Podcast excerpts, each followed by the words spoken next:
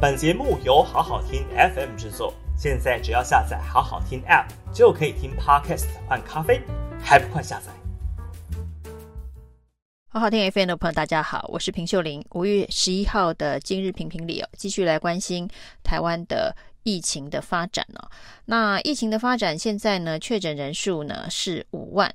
不过这个数字哦，跟这个曲线的发展似乎跟之前有一点点不一样。那当然几种可能性啊，一种就是我们的 PCR 量能已经到达呃瓶颈了。那第二种可能性呢，就是有很多的黑数。那所谓的黑数呢，就是现在有一些人快筛阳性之后呢，恐怕因为一方面做 PCR 需要排队，那另外一方面呢，觉得这一个确诊可能对于这个需要隔离等等相关的这个防疫措施很麻烦，所以呢没有通报。另外，当然有可能是所谓的 RT 值的降低啊。那 RT 值的降低的意思就是。呃，大家减少这个群聚互动，让病毒传播的速度减慢。那如果病毒的传播的速度减慢，也就是说，我们到达这个高峰确诊高峰的时间可能会再拖长啊。那本来认为七月可能疫情的高峰可以完全的过去啊，已经上坡又下坡，时间可能就会再往后的延后。那这个对于指挥中心来讲，所谓的与病毒共存。呃的模式，恐怕会觉得时间呢不应该要拖得这么长啊，因为七月份的规划可能包括要从法定传染病的第五类降为第四类的相关措施，或者是边境要做进一步的开放跟解封，那这些都必须要等到疫情已经开始往下走，那进入了真正的共存的阶段。那所以呢，这可能需要持续的观察接下来确诊数字的变化。但是在这个过程当中哦，的确我们的这一个防疫政策的滚动速度有一点快哦。那比如说呢，昨天才说可以开放一般民众六月底自购快筛哦，从海外自购快筛，六月底。今天的政策马上变成说，那可以马上呃开放。民众自购快快筛，那时间是两个月的期限了，就是说现在五月一直到七月这个中可以自购快筛，有两个月的这个时间了。那这个滚动速度很快，也就让很多人对于防疫政策觉得相当的混乱了。那前一阵子当然是所谓的快筛之乱，快筛之乱其实到现在呢还余波荡漾哦，虽然呢。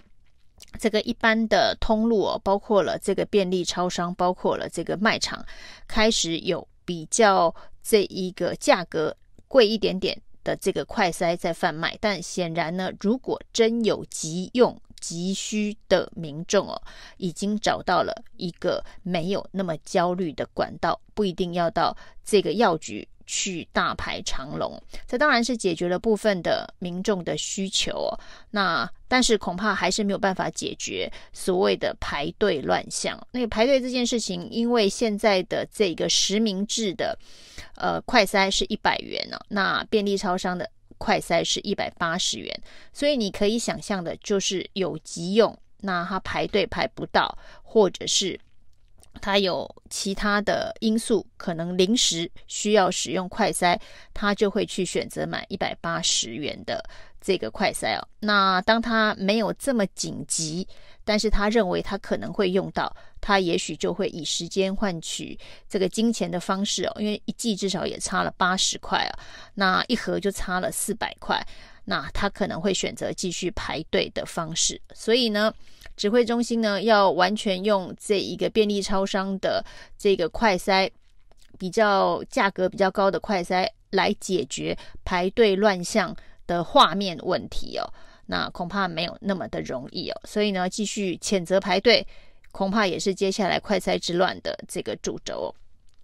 那除了这个变动的这个快速之外，其实，在筛检呢，就是 PCR 快筛之外，接下来下一个阶段呢，台湾要面临的防疫考验，一定是这个中重症的这个确诊病患的医疗照护啊，如何让这个致死率降低，那是下一个阶段最重要的目标。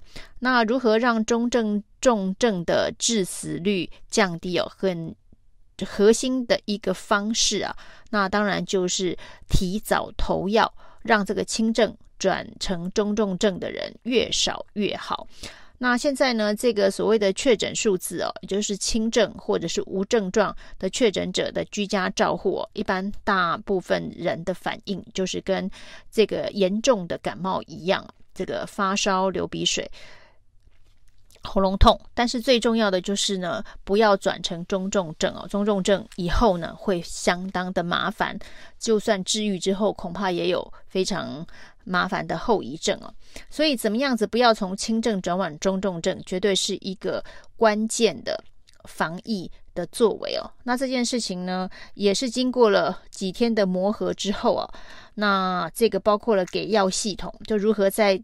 黄金期，所谓的前五天、前七天的黄金期，投药给高风险疾病因子的确诊患者，那就是防止中重症。目前呢，最有效的一个方式哦。但是，一开始呢，这个给药，我们可以看到很多的案例啊，那都是很担心五天内拿不到药。那有一个确诊的阿贝哦，他折腾了好久，去了医院，去了药局，折腾了四天。终于拿到药，这等于是压线了。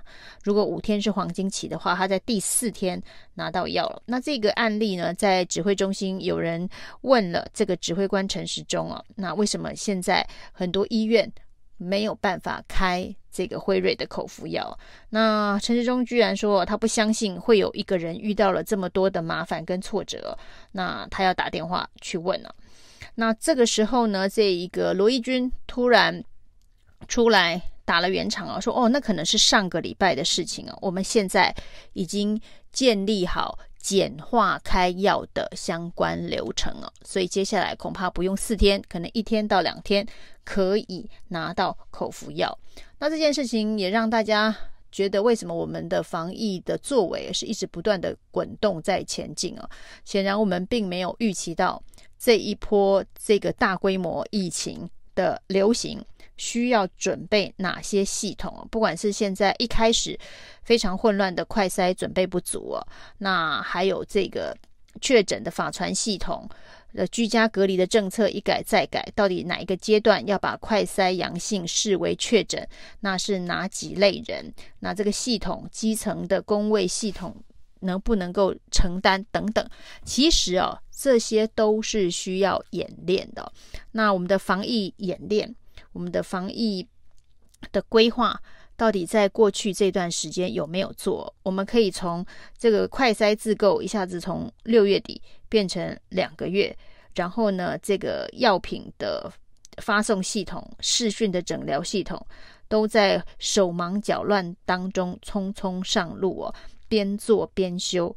这就代表我们之前恐怕是没有做好演练，没有预期到会有这样子的一个事情的发生哦。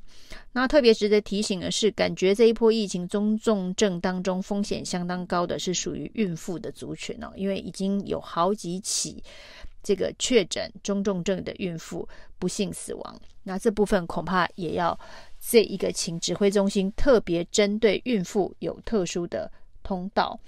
那另外呢，目前的这个快筛之乱，两个悬案呢、啊，一个就是呢，台北市跟这个指挥中心的口水战呢、持续没有停歇哦。所谓的这个公费快筛到底有没有送达？事实上，现在公费快筛到底有没有送达，恐怕不是所谓的快筛议题当中最核心的，因为包括了居家隔离的这个电子围篱都取消了。那所谓的公费快筛，呃，需要发送。到民众手上的这个急迫性跟前一个阶段比是已经有蛮大的落差了。那包括现在整个呃居格制度的大松绑啊，那也不建议多做快筛哦。那这个最新的这个悬案啊是。指挥中心强调送了一批快筛到台北市政府哦，那台北市政府确实说没有收到。今天呢，特地拿出这个签收单呐、啊，是某高中的教官签收哦，这也是蛮蛮悬悬疑的。就是说，为什么由教官来签收三十万的这个快筛试剂啊？这当然是指挥中心的配送流程啊。那也许他们是有内部相关的这一个做法。